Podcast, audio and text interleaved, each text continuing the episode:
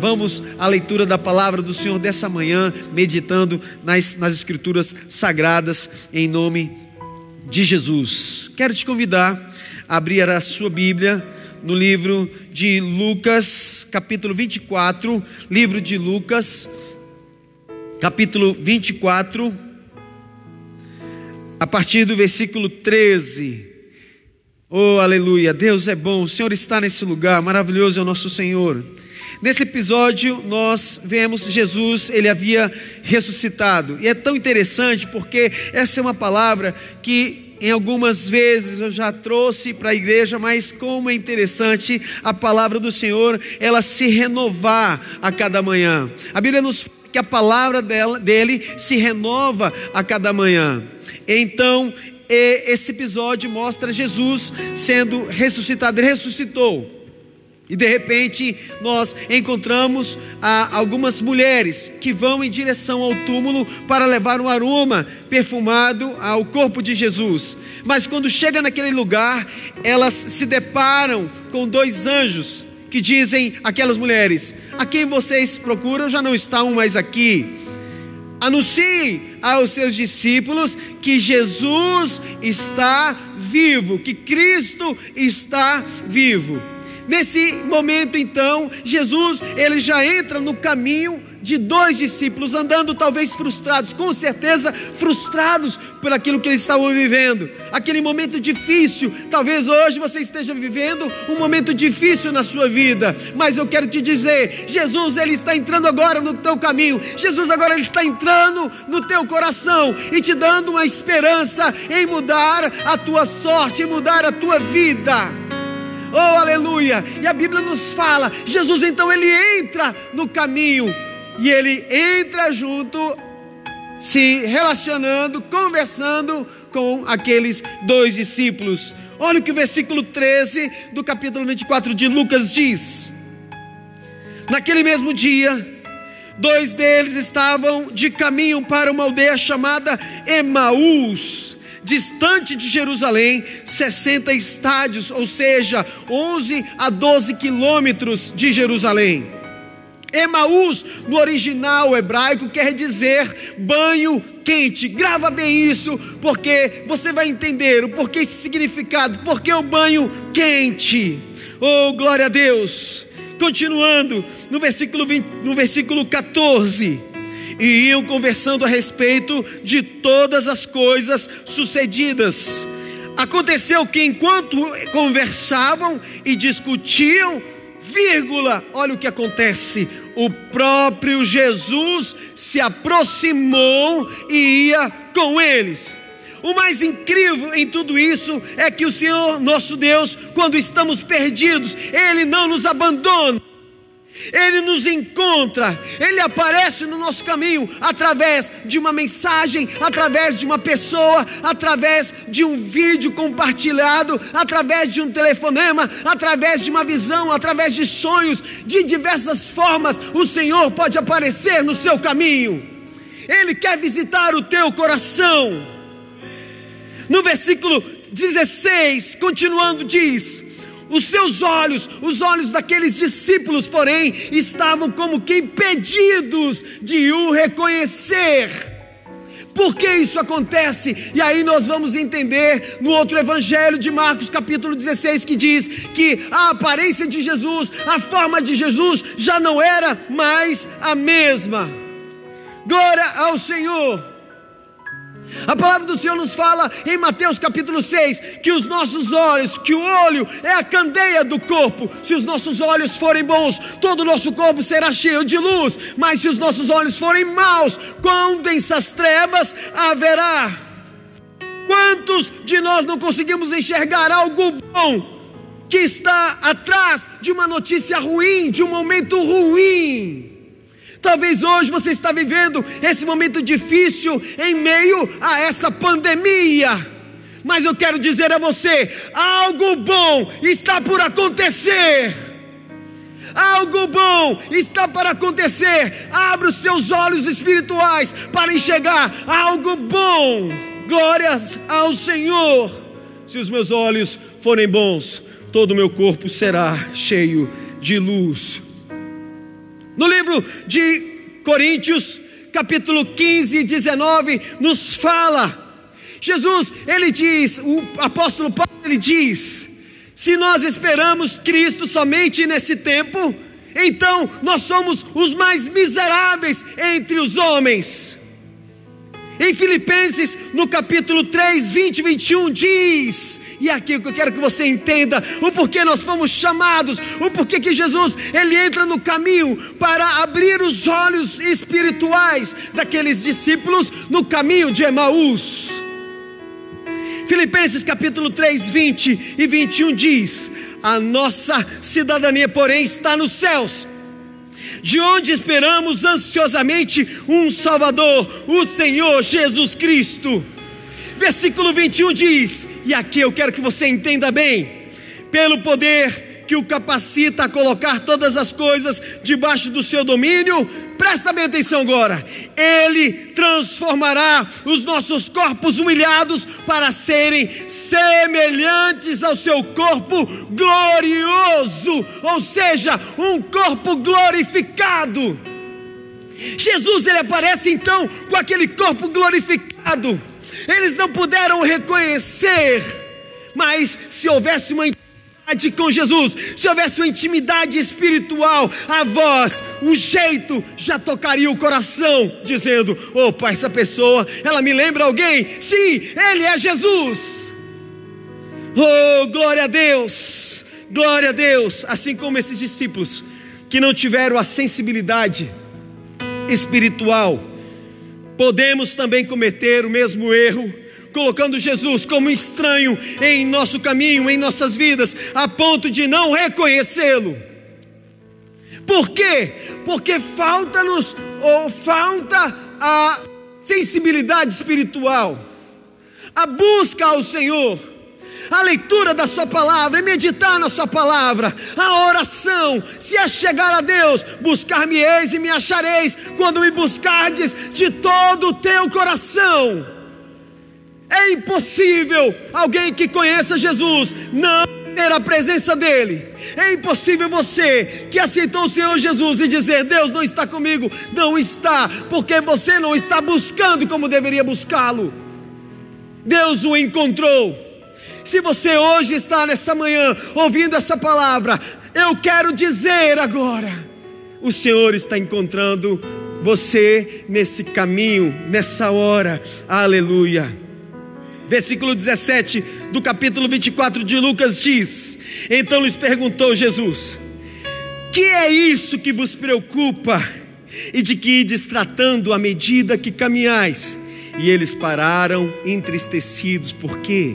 Eles começaram a falar até para Jesus. Aqui é tão interessante porque Jesus, ele começa um processo de restauração, de resgatar aqueles discípulos, a arrancar o coração frio e para então levá-los a, ser, a ter um coração novamente aquecidos na palavra, aquecidos no Senhor. Nós vemos então duas pessoas, uma alimentando a outra, com a conversa de: e agora o que vamos fazer? E agora o que vamos fazer? Ei, deixa eu te falar uma coisa. A Bíblia nos fala em Lucas capítulo 6 que quando um cego, ele diz assim: se um cego guiar o outro cego, ambos cairão no mesmo abismo. Eu aprendi em um estudo que nós somos a média das cinco pessoas que andamos. Se você andar com pessoas muito reclamonas, pessoas que, que murmuram demais, que reclamam da vida, você daqui a pouco também está reclamando. Mas comece a andar com pessoas de fé, com pessoas ousadas, o seu coração será motivado a andar com um coração valente também, um coração motivado a vencer as lutas, a entender com os olhos espirituais que mesmo no momento ruim existe algo bom acontecendo. Deus ele quer mudar a tua vida, Deus ele quer mudar o seu coração agora, a sua forma de enxergar. Louvado seja o nosso Deus. No versículo 19 diz: O que aconteceu com Jesus de Nazaré, ele era profeta. E agora ele não é mais profeta? E agora Deus não é mais Deus? Por causa de um momento, agora ele não é mais o Deus da sua vida? Agora ele não é mais o Senhor da tua vida. Essa foi a fala deles. Ele era profeta, não é mais. Oh, glória a Deus. Esses dois discípulos continuam, continuam então a abrir a dor e a ferida. É isso que nosso Deus quer que façamos: rasgar o nosso coração ao invés das nossas vestes. Deixa eu falar uma coisa: o maior erro de alguém é achar que não precisa de ajuda. O maior erro de alguém é reter no seu coração feridas, não procurar ajuda. Não, eu não preciso de ninguém que não precisa expor sua ferida e sua dor. Nós precisamos entender que se andamos sozinhos, haverá um momento em que se cair, não terá quem o levante, porque você decidiu andar sozinho. Você decidiu andar sozinho sem buscar os conselheiros, sem buscar o seu líder, sem buscar a voz, a direção do seu pastor, sem buscar a direção de Deus. Não, eu já falo com Deus, mas Deus ele pode usar uma pessoa para falar o seu coração. Então você precisa rasgar o seu coração a alguém. Oh, glória a Deus. Voltando para o texto, no versículo 22, quero dizer uma coisa para você sabe, nesse túnel escuro, talvez você não consiga enxergar, mas há uma luz no fim desse túnel. E essa luz se chama Jesus. A sua vida pode tomar um rumo novo a partir de agora. No versículo 22, mostra aqui os discípulos falando da verdade de algumas mulheres que conosco estavam nos surpreenderam tendo ido de madrugada ao túmulo e não achando o corpo de Jesus, voltaram dizendo: terem tido uma visão de anjos, os quais afirmam que ele vive. De fato, alguns dos nossos foram ao sepulcro e verificaram a exatidão do que disseram as mulheres, mas não o viram. Versículo 25: Jesus entra mais profundo no processo de abrir os seus olhos e agora, esse é um versículo chave para a sua vida, versículos chaves para que você possa entender o seu lugar e entender o que Deus quer falar a você, para que haja uma libertação. Ele diz no versículo 25: Então lhes disse Jesus: Ó oh, nécios, ó oh, nécios, nécios no grego quer dizer não atendido, não entendido inteligível, insensato e tolo. Eu quero ficar com essa palavra, não entendido. Então ele está dizendo: ó, oh, não entendidos e tardos de coração para crer tudo o que os profetas disseram. Olha o que a Bíblia diz: porventura não convinha que Cristo padecesse e entrasse na sua glória. E começando por Moisés, discorrendo por todos os profetas, expunha-lhes discorrendo por todos os profetas, expunha-lhes que a seu respeito constava em todas as escrituras sagradas. Jesus, ele estava ali mencionando a palavra do Senhor. Oh, glória a Deus! Uma das instruções que é dada para Josué antes de assumir o posto de Moisés está em Josué 1:8, que diz: não se aparte da sua boca o livro dessa lei. Antes medita nele dia e noite, para que tenhas cuidado de fazer conforme a tudo quanto nele está escrito. Porque então farás prosperar o teu caminho e serás bem sucedido. Os dois discípulos chamam Jesus para entrar na sua casa. Mas antes de entrar na sua casa, olha o que essa palavra diz. Jesus ele começa a falar das escrituras e o coração deles começa a se encher. Jesus começa a falar das promessas, das profecias, fazendo-os relembrar que era necessário Jesus morrer, mas ao terceiro dia ressuscitar também. Glória a Deus. Versículo 24. Quando se aproximaram da aldeia, para onde iam, fez ele menção de passar adiante. Jesus, menção de passar adiante. Mas eles os, o constrangeram, dizendo: Fica conosco, porque é tarde e o dia já declina. e entrou para ficar com eles. O que, que aconteceu? Então ele entrou para ficar, porque eles insistiram. Olha só, será que nessa hora você pode fazer uma oração ao Senhor? Será que agora você pode insistir a Jesus Cristo entrar na tua vida? Será que agora você pode falar ao Senhor, entra na minha casa? Senta aqui. Tá tão bom ouvir essa palavra. Tá tão bom ouvir as escrituras sagradas. Entra na minha vida. Entra na minha casa agora. Você, eu te pergunto, você tem sido uma boa companhia? Aonde as pessoas, elas dirão: "Olha, fica mais um pouco, deixa eu ouvir mais um pouco que você falar". Ou você é o tipo de pessoa que outros chegam perto e não tem prazer em ficar ouvindo a sua voz, porque você é mau. Mas o coração de Jesus não. Era sempre boa companhia dele. E nós que somos imitadores de Cristo Jesus, nós também temos que ser dessa forma, com esse perfil e com esse coração. Eu tenho que ser uma boa companhia para as pessoas. Deus ele quer te mostrar um caminho diferente nessa manhã. Versículo 24. Perdão, versículo 30. E aconteceu que quando estavam à mesa, Jesus entrou na casa, estavam à mesa, tomando ele o pão, abençoou, tendo partido, lhes deu, tendo partido, lhes deu. Então, se lhes abriram os olhos, depois que ele parte o pão, os olhos daqueles discípulos são abertos, e a Bíblia nos fala, e o reconheceram, mas depois que o reconhecem, ele desaparece da presença deles, por quê? Porque o corpo já era glorificado, já era um outro corpo.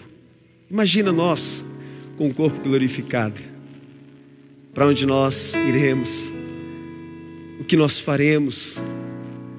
Oh, meus irmãos, não se iluda em viver por essa terra.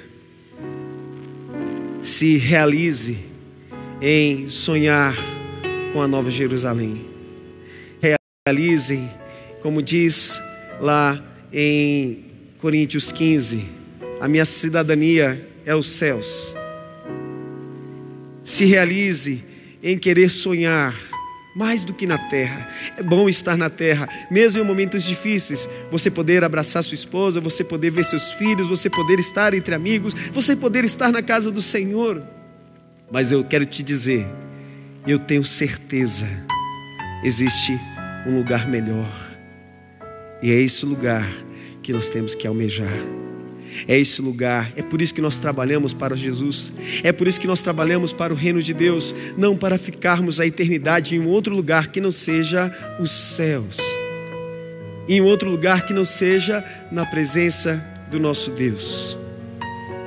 Oh Espírito Santo, versículo 32, olha o que ele diz: E disseram um ao outro, porventura, não nos ardia o coração quando ele pelo caminho nos falava, quando nos expunha, olha aí o segredo, nos expunha as Escrituras.